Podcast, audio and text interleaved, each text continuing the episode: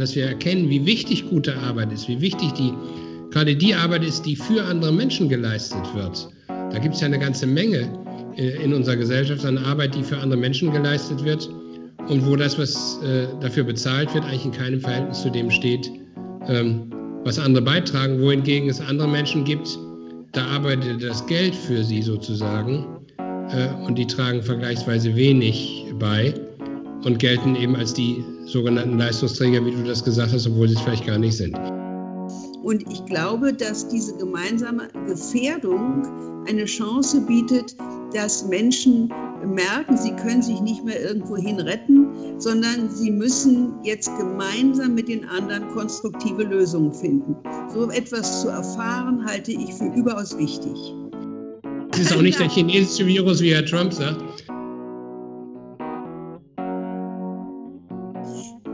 Willkommen bei Alltägliches Philosophisch. Nachdenken über den Kompass der Sozialdemokratie.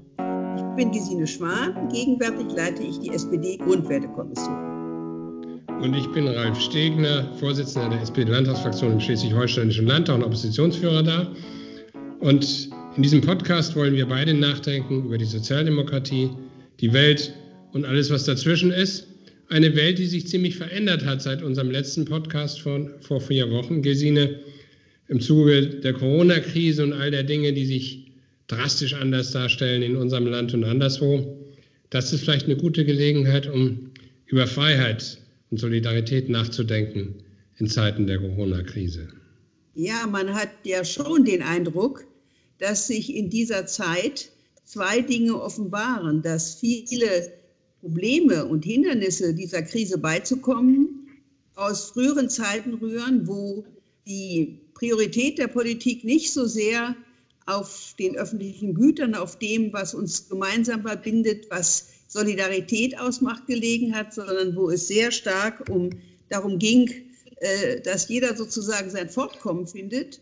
Und wir merken nun plötzlich, dass diese Krise überhaupt nur angegangen werden kann, wenn wir freiwillig zusammenarbeiten. Äh, es kann harte Maßnahmen und Strafmaßnahmen geben, aber letztlich können wir zum Gedeihen unseres, unserer Städte, unseres Landes, Europas nur beitragen, wenn wir das freiwillig und gemeinsam machen. Und damit wird, finde ich, nochmal sehr akut und wir müssen nachdenken darüber, wie denn in der Sozialdemokratie in den Grundwerten das Verhältnis von Freiheit, Gerechtigkeit und Solidarität aussieht. Vor allen Dingen auch, wie Freiheit bei den Sozialdemokraten verstanden wird. Und als einen kleinen Aufschlag möchte ich sagen, äh, auch die Sozialdemokratie hat sich, glaube ich, ein wenig unbemerkt, ohne dass sie es gemerkt hat, dem Zeitgeist angepasst, indem sie Freiheit sehr stark als individuelle Freiheit verstanden hat. Das ist auch absolut richtig. Darauf kann kein Sozialdemokrat und keine Sozialdemokratin verzichten. Aber wir haben uns nie als atomistische Individuen verstanden, sondern haben gesagt, diese Freiheit ist Freiheit von Zwang, auch von Not aber auch Freiheit für das Gemeinwesen, Freiheit für Verantwortung, Freiheit für äh, die Politik, politische Freiheit und die anderen sind zwar auch gleichsam die Grenze unserer Freiheit, wir dürfen nicht in deren Bereich eingreifen, aber sie sind doch zugleich auch eine Ergänzung, eine notwendige Ergänzung. Die Sozialdemokratie denkt Freiheit und Gemeinsamkeit immer zusammen. Ich glaube ohnehin, dass diese Grundwerte, die wir haben, Freiheit, Gerechtigkeit und Solidarität, dass die nicht hierarchisiert werden dürfen, sondern äh, das eine ist ohne das andere nicht vorstellbar. Und Freiheit heißt ja auch, dass man selbstbestimmt leben kann und dass man auch an dem Gemeinwesen teilhaben kann, und zwar als ein äh, Mensch mit der gleichen politischen Freiheit wie alle anderen. Den Teil politischer Freiheit, den sich äh, unsere Urgroßmütter und Urgroßväter erstritten haben, war ja die Freiheit, politisch mitwirken zu können. Äh, es gab gar kein Wahlrecht äh, im 19. Jahrhundert für Menschen, die gearbeitet haben zum Beispiel. Und die Einführung des gleichen freien, geheimen Wahlrechts für alle ist ja eine Errungenschaft, äh, die gerade mal gut 100 Jahre her ist. Insofern ja, ist das Reichs, ein Teil. Im Reichstag im Reichstag gab es die schon für Männer, aber nicht für Frauen, nur dass Eben. der Reichstag nicht so viel zu sagen hatte.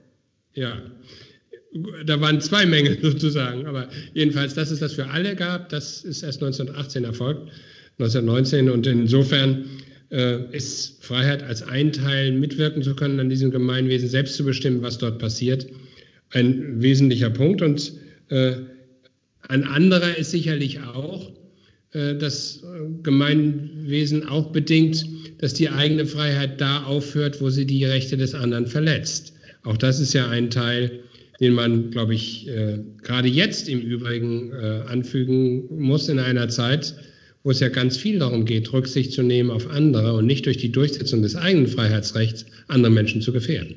Ja, du hast völlig recht, dass gerade diese Rücksichtnahme äh, ein ganz wichtiger Punkt ist. Vielfach haben wir eben doch in eine Kultur des Ellenbogens gehabt.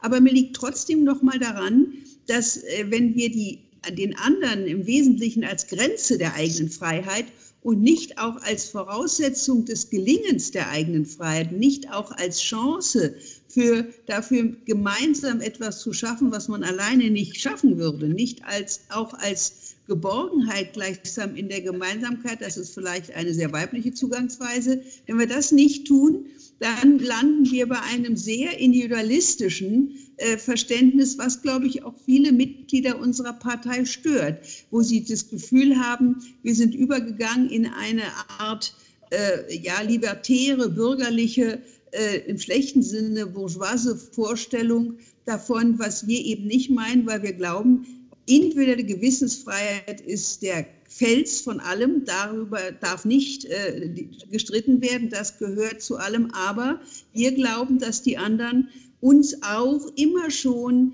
Hilfe sein. Insofern möchte ich sind und insofern möchte ich auch gerne noch mal betonen, was du gesagt hast, nämlich dass die Grundwerte der Sozialdemokratie nicht hierarchisiert werden können, sondern dass sie sich immerfort gegenseitig ergänzen, bedingen auch zum Teil etwas einschränken, weil eben äh, die Solidarität, eine Freiheit, die so ohnehin nicht sozialdemokratisch gedacht ist, die einfach egoistisch sich durchboxt, nicht erlaubt. Aber diese gegenseitige Definition der drei Grundwerte ist wichtig zu bedenken. Erst dann verstehen wir auch die einzelnen Grundwerte richtig. Im Übrigen ist es ja so, dass auf den Fahnen der Arbeiterbewegung stand, gemeinsam sind wir stark. Das heißt, die Freiheitsrechte hat man sich gemeinsam erstritten. Und nur durch die Gemeinsamkeit ist es überhaupt dazu gekommen, sie durchzusetzen. Der Einzelne ist mit seinen Kräften viel zu schwach. Äh, das, was gemeinsam erreicht werden kann, und das gilt heute auch noch, geht weit über das hinaus, was ein Einzelner schaffen kann. Und äh, insofern ist Freiheitsrecht auch etwas, äh, was sagen wir, einer rein individualistischen Betrachtung von vornherein widerspricht. Aber wir leben ja jetzt in einer Situation, von der man sagen kann, nichts ist so, wie es vor vier Wochen gewesen ist, und zwar nicht nur in Deutschland, sondern überall, wo man hinschaut. Und wir stellen fest, dass es drastische Freiheitseingriffe gibt äh, durch politische Entscheidungsträger, durch Entscheidungen in Parlamenten, die teilweise sogar einstimmig gefasst werden, dass Freiheiten außer Kraft gesetzt werden, wie wir das in der Geschichte der Bundesrepublik jedenfalls noch nicht erlebt haben. Also zum Beispiel das äh, Recht, sich frei zu bewegen, äh, seine Wohnung zu verlassen, wofür auch immer, äh, oder ihre Wohnung zu verlassen. Das wird jetzt eingeschränkt äh, durch diesen äh, Coronavirus und die Absicht, äh, die Bevölkerung zu schützen vor einer Infektion, die jedenfalls für Ältere, für Vorerkrankte, für Schwächere eine tödliche Bedrohung sein kann äh, wohingegen die meisten, die sich infizieren, davon kaum etwas merken. Das ist also schon auch eine bizarre Situation, die von uns etwas abverlangt, was wir so noch nicht erfahren haben. Insofern ein Stresstest ist nicht nur für unser Gesundheitswesen, sondern auch eine richtige Herausforderung für unser äh, gesellschaftliches Zusammenleben. Und eine neue Erfahrung.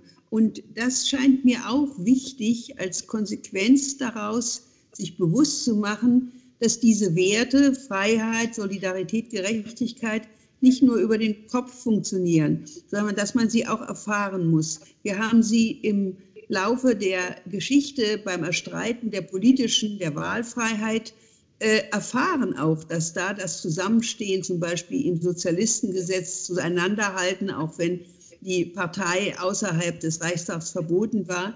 Dieses Zusammenstehen ist eine tiefgehende Erfahrung gewesen. Man hat sich auch gefährdet, wenn man andere zum Teil versteckt hat und so weiter.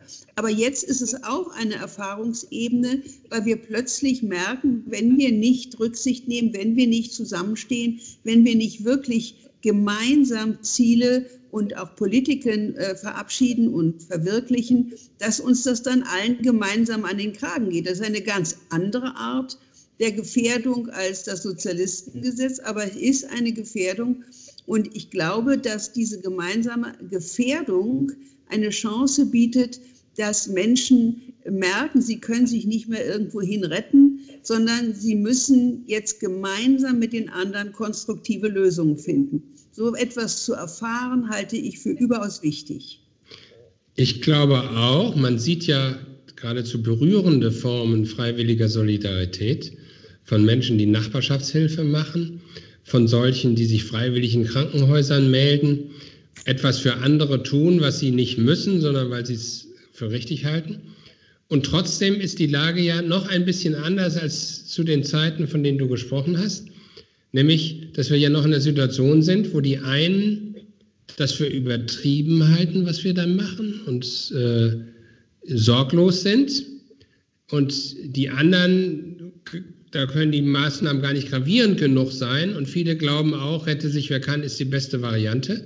Ähm, und wir haben also jedwede Form von Egoismus, Hamsterkäufen und äh, absurden Ellenbogenverhalten und auf der anderen Seite eben diese Form von freiwilliger Solidarität, Nachbarschaftshilfe oder auch von Menschen, die in ihren Berufen, da wo die Einrichtungen nicht geschlossen werden, da wo wir das öffentliche Leben nicht auf Null herunterfahren können, in den Krankenhäusern, in den Altenheimen, auch da, wo es um Lebensmittelversorgung geht, bei der Polizei, bei den Rettungsdiensten, ähm, also in ganz vielen Feldern sich bis an den Rand ihrer Kräfte, bei den Pflegeeinrichtungen, ähm, engagieren, ihre Pflicht tun, ohne jetzt in erster Linie in den Blick zu nehmen, dass sie selber gefährdet werden können, sondern einfach das tun, was nötig ist, um seinen Laden am Laufen zu halten. Das ist schon auch großartig, das zu sehen. Das ist großartig, ist aber auch nicht ohne. Meine Tochter ist Altenpflegerin und gehört zu denen, die jetzt unabkömmlich sind. Sie hat auch ein Laissez-passer. Sie darf also in ihr Altenheim fahren und äh, dort ihren Beruf versehen. Und das ist nicht ohne, denn es ist natürlich ein sehr anstrengender Beruf. Und da geht man eine Menge Risiken ein, wenn man das täglich tut. Und was dabei, finde ich, auch eine neue Erfahrung ist, auf die wir äh, achten müssen und die wir möglichst auch breiter bewusst machen müssen, das ist, dass die berühmten Leistungsträger der Gesellschaft, die unabkömmlichen, die systemerhaltenden, dass das nicht einfach die sind, die hohe Steuern zahlen, sondern dass das ganz andere sind, die oft ganz wenig verdienen. Ich glaube, diese Umwertung von selbstverständlich auch, äh, auch oberflächlich definierten sogenannten Leistungsträgern ist etwas sehr Wichtiges, was wir lernen müssen. Denn wenn wir das im Bewusstsein haben, wenn wir das unter die Haut kriegen, dass es nicht nur Ärzte, sondern eben auch Pfleger sind, die und Pflegerinnen, die äh, die unabkömmlich sind, aber die Verkäuferinnen, die Leute an der Kasse, die sich selbstverständlich all dem jetzt aussetzen müssen, während andere einfach zu Hause bleiben können. Ich hoffe sehr, und dafür müssen wir aber auch politisch sorgen, dass deutlich wird, die bisherigen Wertschätzungsprioritäten, die Hierarchien, die wir da hatten, sind nicht richtig. Das konnte man vorher schon wissen, das haben auch viele vorher schon gesagt. Aber ich glaube, hier ist die Lebenswelt jetzt endlich so, traurigerweise mit so einer Krise und Katastrophe, aber das sind natürlich auch Chancen zu lernen, dass wir merken, hoppla, äh, die Gesellschaft lebt von ganz anderen und von sehr vielen, die wir nicht sehen, die im Schatten stehen, die wir äh, im Nachtdienst gar nicht merken und ohne die wir aber nicht auskommen. Ich habe bei der entsprechenden Debatte bei uns im Schleswig-Holsteinischen Landtag, wo wir ja wie andere Parlamente auch große Hilfspakete beschlossen haben, da werden ja Milliarden ausgegeben jetzt von Bund und Ländern, um die Folgen zu bewältigen, die wir da haben. Ich habe in der Debatte gesagt, dass wir das, was wir jetzt mit Worten äh, positiv ausdrücken, nämlich Wertschätzung für gute Arbeit, dass sich das vielleicht als eine der Lehren daraus dann auch in einer entsprechend guten Bezahlung dieser Arbeit, in einer Wertschätzung, die sich auch materiell ausdrückt und nicht nur in warmen Worten, äh, hoffentlich wiederfinden und dass wir erkennen, wie wichtig gute Arbeit ist, wie wichtig die gerade die Arbeit ist, die für andere Menschen geleistet wird. Da gibt es ja eine ganze Menge äh, in unserer Gesellschaft an Arbeit, die für andere Menschen geleistet wird und wo das, was äh, dafür bezahlt wird, eigentlich in keinem Verhältnis zu dem steht, ähm, was andere beitragen, wohingegen es andere Menschen gibt, da arbeitet das Geld für sie sozusagen äh, und die tragen vergleichsweise wenig bei und gelten eben als die sogenannten Leistungsträger, wie du das gesagt hast, obwohl sie es vielleicht gar nicht sind. Man lernt in der Situation noch etwas anderes. Und auch das ist äh, in so einer Krise, finde ich, ein bemerkenswerter Punkt, nämlich dass demokratische Parteien in einer Situation, in der die Menschen viele Ängste haben, zeigen müssen, dass sie im Zweifelsfall parteipolitisches Interesse hinten anstellen und dafür sorgen, dass dieser Staat handlungsfähig ist und funktioniert, dass Sicherheit geschaffen wird, ähm, dass wir das, was wir nach bestem Wissen und Gewissen tun, auch machen, um aus einer Situation rauszukommen, vor der viele Menschen Angst haben. Und wir kommen ja aus einer Phase der letzten Monate, wo die Angstmacher und Populisten ganz besonders viel Zulauf bekommen haben, die ja gar keine praktischen Lösungen haben. Und wenn man jetzt mal nach Amerika schaut, zu dem, was Donald Trump macht, oder zu Boris Johnson nach Großbritannien oder zu Herrn Orban nach Ungarn, der sich so eine Art Ermächtigungsgesetz hat machen lassen, Parlament entmachtet hat und wenn ihm was nicht gefällt, was ein Journalist schreibt, dann wird er in den Knast gesteckt. Ähm, also wir erleben eigentlich eine Situation, wo Demokratie auch zeigen kann, dass sie bei aller Schwierigkeit des Kompromisssuche und des mühseligen Umsetzens äh, in praktische Politik dessen, was man gesetzlich vereinbart hat. Aber dass das eine Bewährungsprobe bekommt, die auch eine Chance wieder darstellt für Demokratie. Und insofern wäre ich bei dir zu sagen, in dieser Krise, die wir jetzt erleben, könnte auch eine Chance stecken, über manches ein bisschen grundsätzlicher nachzudenken und ein paar positive Lehren daraus auch zu ziehen. Wobei eben diese Überlegung, dass die einen versuchen, jetzt die Situation auszunutzen, wie Orban, um sich sozusagen noch mehr äh, durch Ermächtigungsgesetze zu einem praktischen Diktator zu machen, und die anderen aber belegen können, dass es ein Verständnis von liberaler Demokratie gibt, in dem das Zurückstellen der Parteiinteressen zugunsten des Gemeinwohls für eine gewisse Zeit. Wir müssen ja auch unterschiedliche Parteiprofile behalten, das ist ja, ja klar. möglich, aber dass das wollen wir ja auch. Und dass damit ja auch die Professionalität von äh, Politikern und Politikerinnen erkennbar wird. Denn solange wir nicht in irgendeiner Bredouille sind, kann man immer schimpfen, dass die AfD keine Lösung anbietet. In der jetzigen Zeit können wir uns nicht erlauben, ohne Lösungen weiterzuleben, weil es zu gefährlich ist.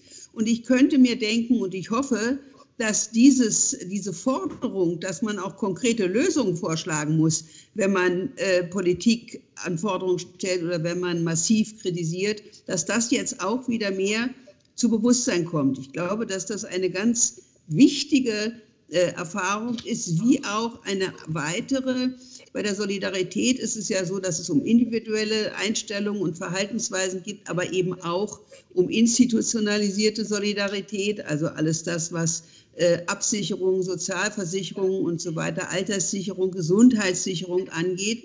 Wir merken, wie wichtig das ist und wir merken, dass es für die Gesellschaft als Ganze höchst gefährlich ist, wenn wir dies, was wir öffentliche äh, Güter nennen, also eben Gesundheit, Bildung, das Rechtssystem, das funktioniert, die Wohnungen, wenn wir das vernachlässigen. Ich hoffe sehr, dass wir lernen, dass wir einen soliden Grundstock von äh, Absicherungen oder wie wir sagen, öffentlichen Gütern äh, haben müssen, damit wir nicht plötzlich einbrechen. Manche werden, hätten vielleicht vor vier, vier, Monaten gesagt, ach, das ist doch alles Unsinn, so eine Krise, das ist ja alles negative Fantasie. Aber wir wissen nicht, welche Krisen auf uns zukommen. Und obwohl ich nicht gerne in Katastrophen denke, äh, müssen wir grundsätzlich sagen, eine Gesellschaft, die so einer Krise immerhin ausgesetzt sein kann, muss eine Grundsicherung haben, eine materielle und eine psychische, um dann das auch beherzt anzugehen und nicht in Panik zu verfallen.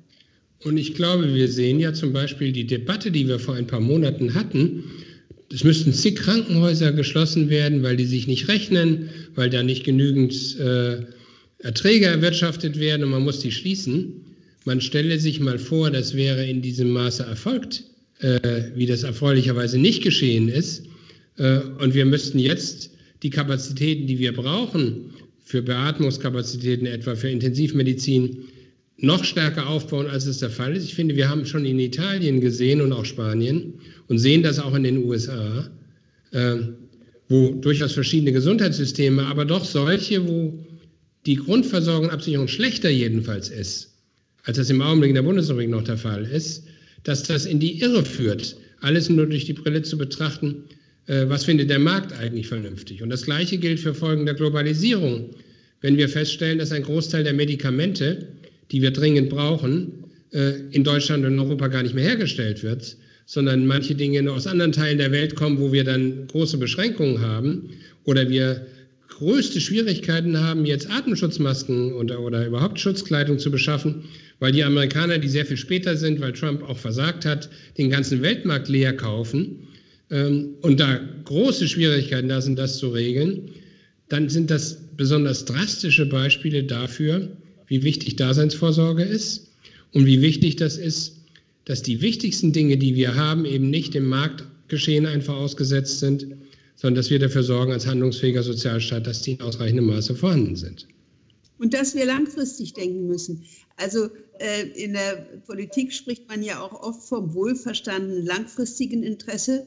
Das gilt für jede Situation, die innenpolitische, aber auch die außenpolitische äh, Situation. Es hat mich sehr bedrückt, dass die Bundesrepublik, aber wohl auch Frankreich aus irgendeiner Unachtsamkeit innerhalb Europas zum Beispiel den Export von bestimmten Gesundheitsgütern auch gegenüber Italien zeitweise verboten hatte, um äh, die eigene Bevölkerung zu sichern. Das ist ein Reflex, der immer nationalstaatlich da ist, der aber sehr kurzsichtig ist, weil wir wirklich nicht wissen, wie denn langfristig die Notwendigkeiten von Solidarität sein werden und weil man auch die positiven Dinge verpasst, die man oder positiven Chancen, Erfahrungen, Erlebnisse verpasst, die man haben könnte in so einer Situation. Man denke mal, die Bundesrepublik äh, hätte von vornherein da großzügig gehandelt und hätte sich zugewandt, dann wäre es nicht zu so einer gespenstischen Situation gekommen, dass der,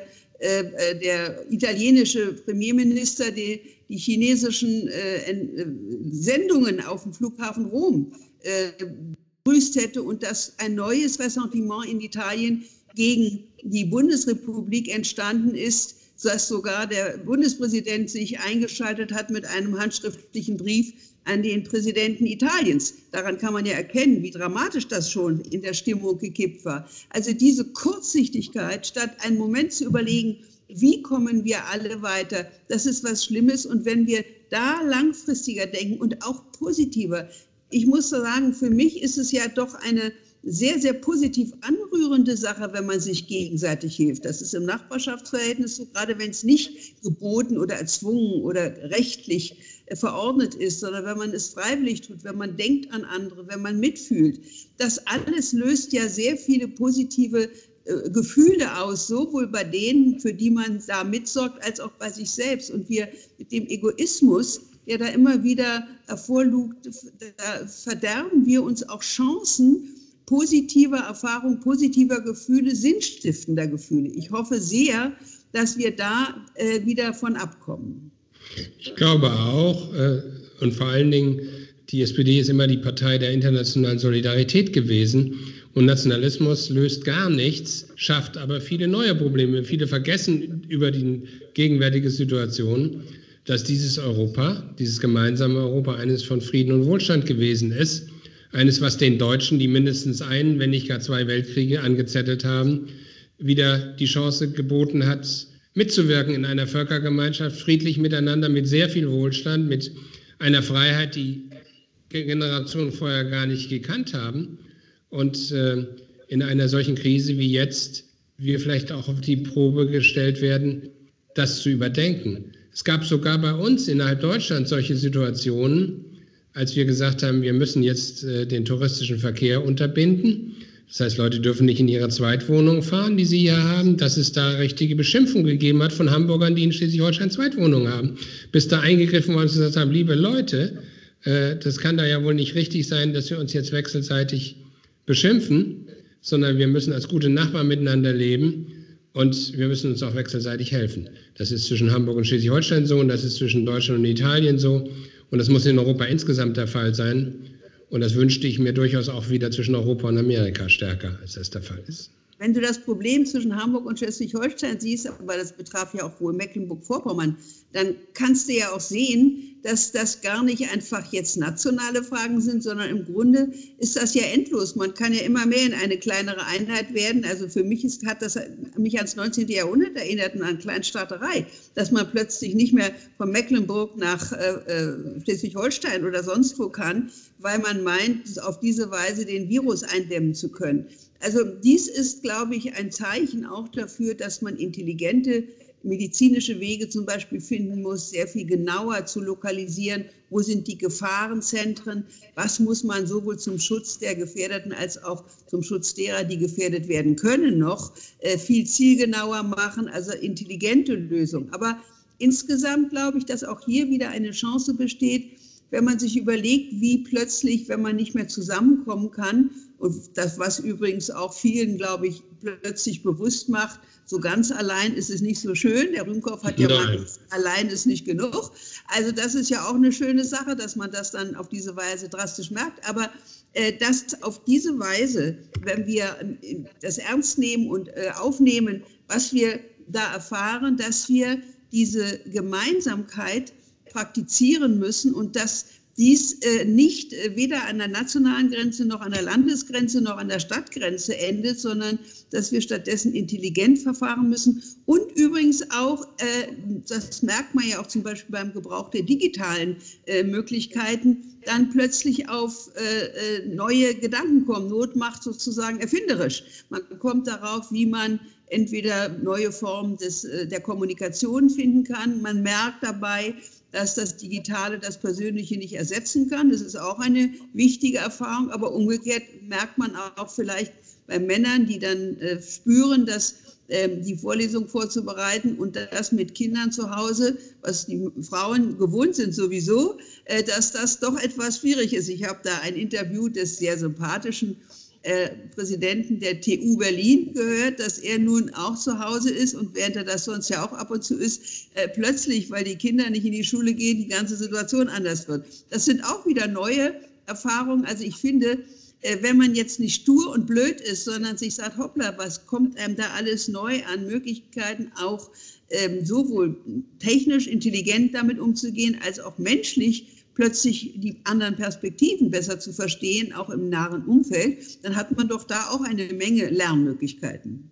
Also ich glaube auch in der Krise jetzt zum Beispiel Digitalisierung und Homeoffice, abgesehen davon, dass man abends schon ganz rote Ohren hat von den ganzen Telefonschaltkonferenzen äh, ja. und die Digitalisierung äh, jetzt sich ja wirklich in einer Weise Bahn bricht, weil es ja gar nicht anders geht. Äh, trotzdem würde ich dir unbedingt recht geben, man merkt auch ein bisschen, was man vermisst. Auch wir machen übrigens diesen Podcast heute äh, per äh, Skype und nicht nebeneinander sitzen. Letzteres finde ich schöner. Äh, ja. Aber es geht, es funktioniert technisch. Wir können uns behelfen. Ich hoffe, dass die Situation nicht mehr so lange anhält, denn ich glaube, so ganz lang können wir unser öffentliches Leben nicht auf Null halten.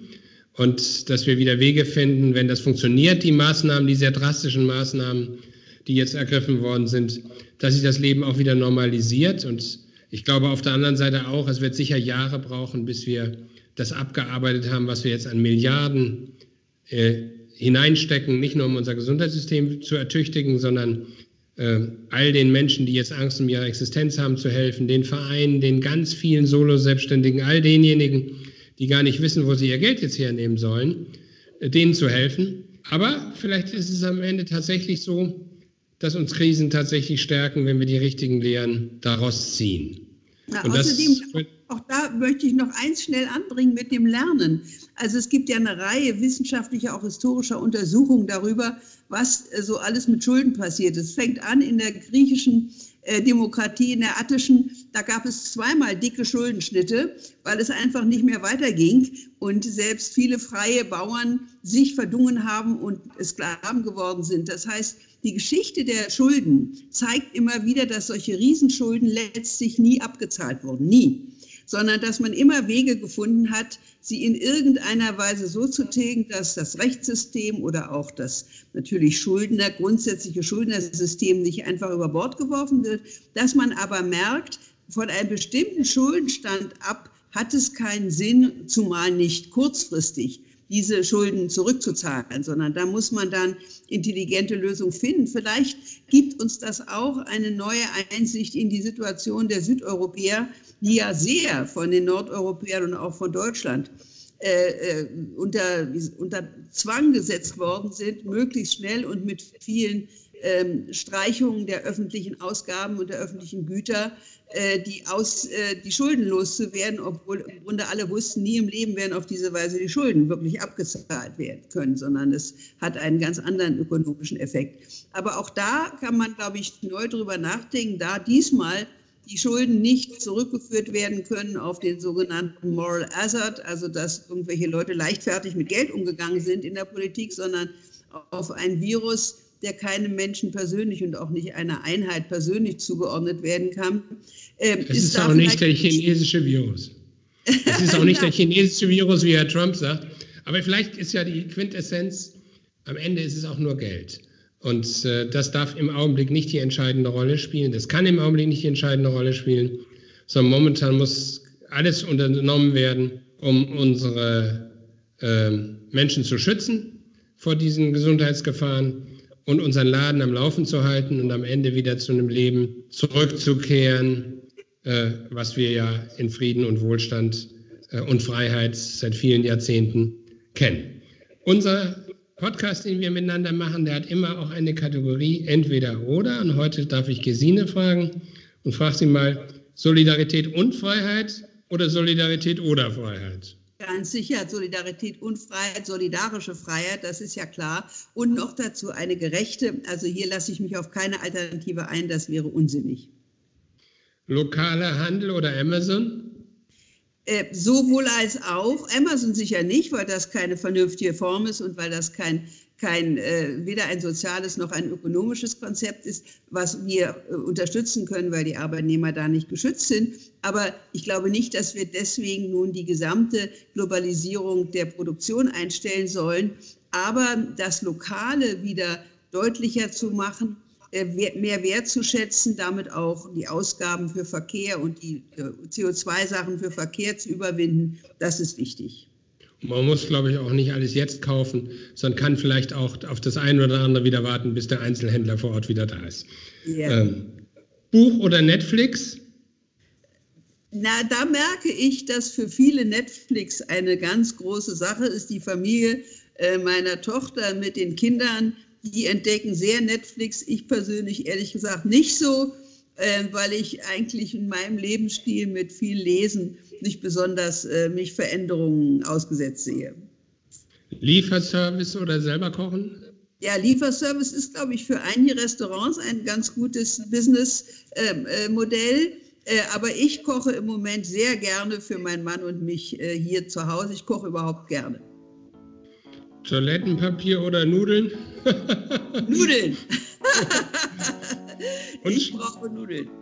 Und schließlich zu Hause bleiben oder ausgehen? Naja, ausgehen geht ja gar nicht, aber spazieren gehen schon. Und weil das ja so eine merkwürdige Lebensweise ist, äh, sowohl äh, im eigenen, ich meine, ich bin nicht mehr ganz jung, aber ich habe immer einen vollen Tag wie eine Berufstätige und mein Mann auch. Äh, da haben wir den Eindruck, äh, es ist eine Art Zwischenstatus zwischen Urlaub und äh, äh, ja, Beschäftigung oder Berufstätigkeit. Das ist bei dir ja anders. Äh, äh, ausgehen, wie gesagt, geht nicht, aber spazieren gehen, das tun wir ziemlich ausgiebig. Und da haben wir hier in Berlin äh, ja gleich den Wannsee um die Ecke oder den Schlachtensee und das genießen wir sehr. Vielen Dank, dass ihr uns wieder zugehört habt. Kontaktiert uns für Fragen, Anregungen oder Themenwünsche. Abonniert gern unseren Kanal auf Spotify, auf YouTube oder Apple Podcasts. So verpasst ihr keine weiteren Folgen. Wir melden uns wieder. Macht's gut, bis bald und bleibt gesund.